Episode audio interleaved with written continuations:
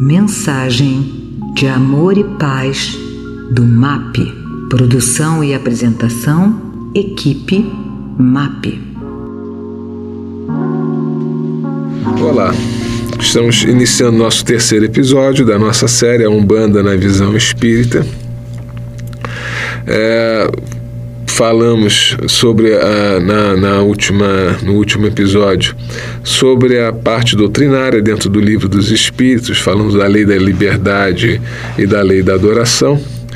E vamos hoje ver a parte das conclusões de Kardec e uh, os, os, conselhos de, uh, do Espírito Santo Agostinho, lá na, na, na conclusão do, da terceira parte do Livro dos Espíritos.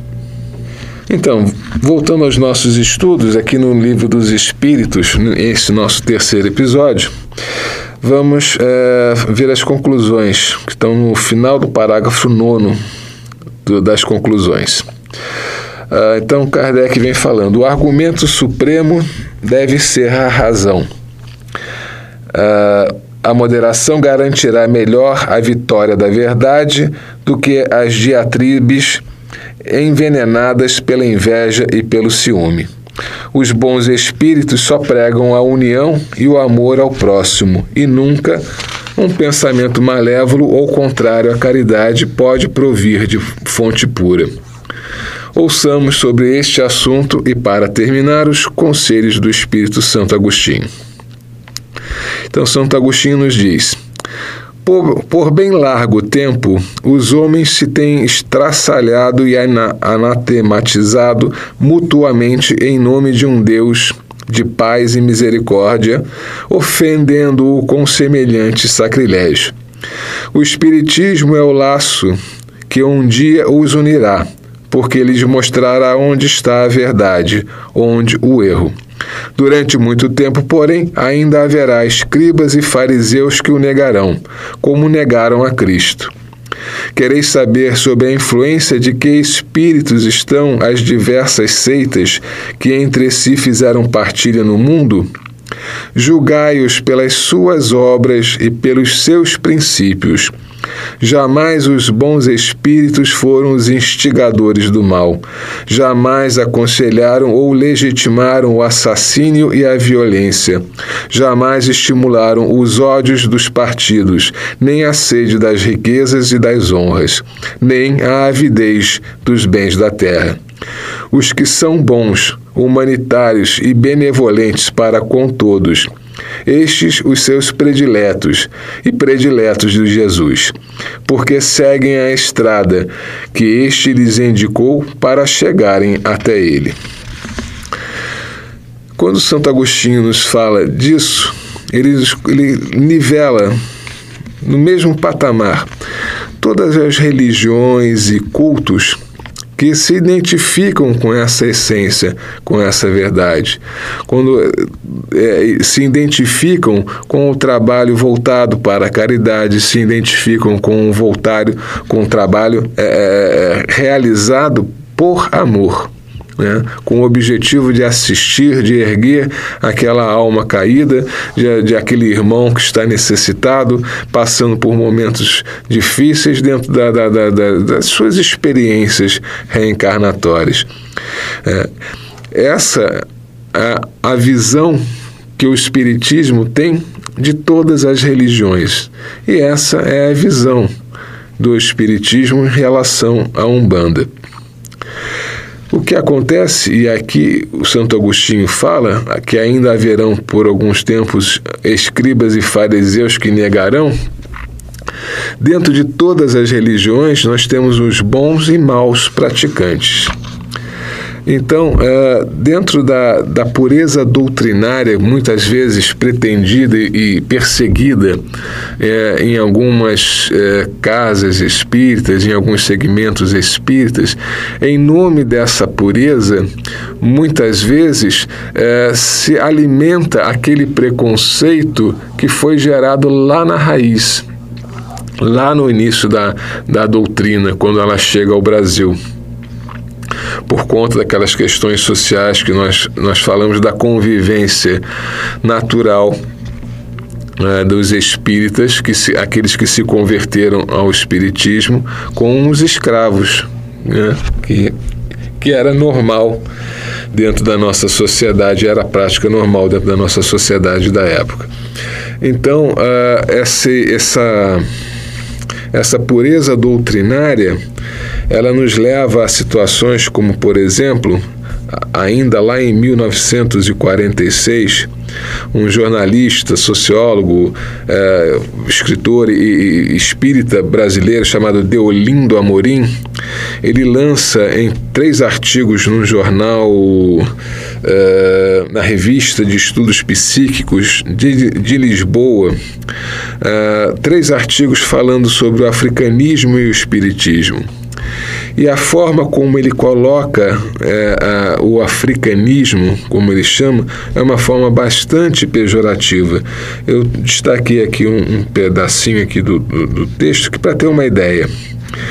Então ele fala: tem se procurado, aliás, sem razão plausível, confundir o Espiritismo com velhas práticas afro-católicas enraizadas no Brasil desde o período colonial.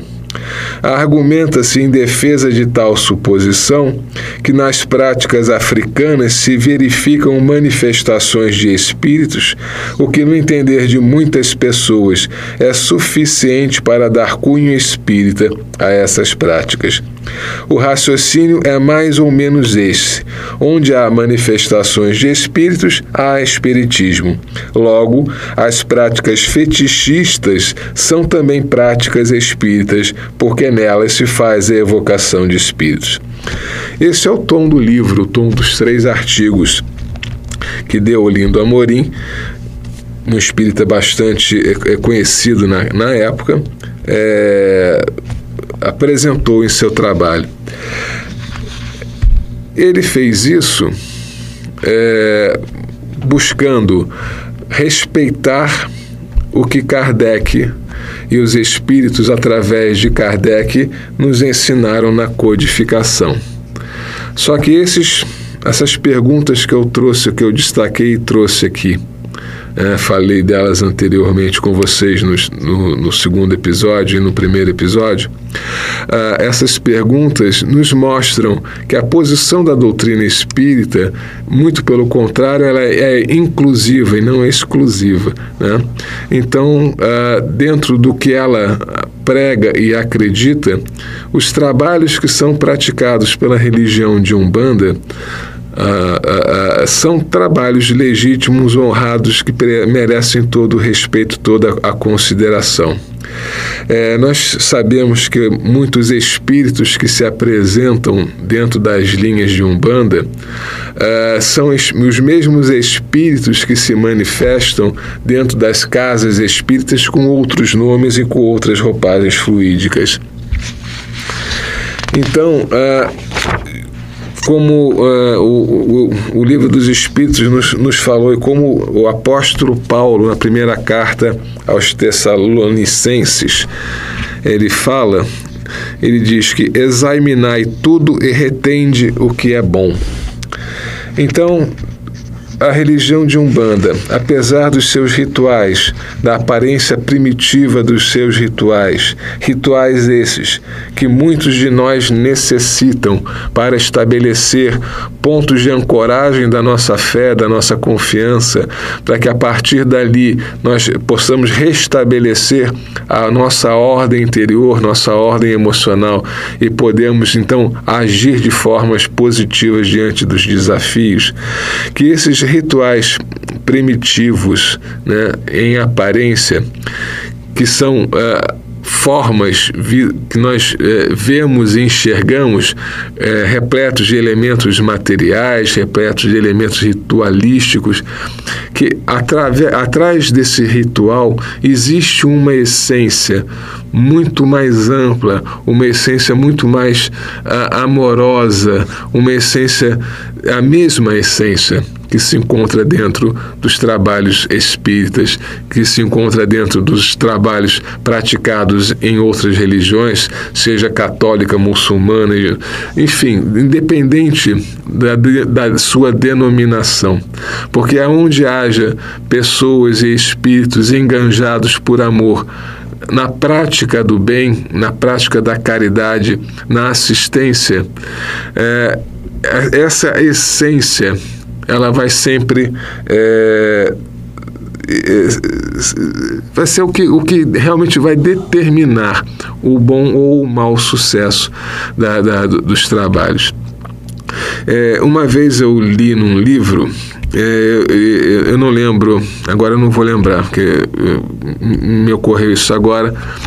É, se não me falha a memória, foi com o espírito de Humberto de Campos, logo depois que ele desencarna, e ele vai se juntar a grupos de espíritos que estavam trabalhando é, para o bem. E ia haver um, um, durante a Segunda Guerra Mundial um bombardeio em Londres e nesse bombardeio muitos, muitos, é, muitas pessoas iriam desencarnar. Então estavam preparando uma caravana de assistência para ir socorrer esses, esses espíritos que desencarnariam nessa, naquela noite. Ah, e ele percebeu que existiam grupos de espíritos de padres e freiras, grupos de espíritos de rabinos, né, grupos de espíritos de pastores protestantes, né, diversos grupos de religiões diferentes né, queriam participar dessa, dessa é, caravana. E aí ele foi se informar né, o porquê disso. Né? E aí é, é, a resposta que ele recebeu é que é, os espíritos que iriam desencarnar seriam de diversas crenças e que mais facilmente eles aceitariam a ajuda e o auxílio daqueles é, que compartilhassem das mesmas crenças deles. Então, para os católicos iam os padres e as freiras, para os judeus iam os rabinos, para os protestantes iam os pastores. Né? E aí ele perguntou: e nós espíritas, vamos né, para atender a quem? Ela, principalmente aos ateus, porque vocês terão mais facilidade com eles. É, da mesma forma que nessa caravana ela foi, foi organizada em diversos grupos de diversas religiões, nós estamos encarnados no planeta, cada um de nós com nossas crenças, com nossas verdades, com nossas necessidades de crença. E para isso há necessidade de uma diversidade de religiões que possa acolher a todos nós, cada um com as nossas necessidades. A Umbanda é um desses caminhos, né? e a visão espírita ela uh, salienta isso quando ela fala que as religiões que são sinceras, que são voltadas para o amor, que são legítimas e respeitáveis, uh, então dentro da, da visão espírita todas as religiões que tenham essa essência igualmente merecem ser respeitadas, merecem ser é, é, honradas. Né? E aí, nosso tempo já está se esgotando mais uma vez, então nós continuaremos no quarto episódio, no quarto e último episódio da nossa série. Prazer estar com vocês, obrigado pela companhia de todos. Esta mensagem é um oferecimento do MAP Movimento de Amor ao Próximo www.map.org.br No nosso Facebook MAP Underline Oficial e no nosso Instagram MAP Underline Oficial com dois L's. Os telefones do MAP são 3392 5600 e 3392 5700. 00.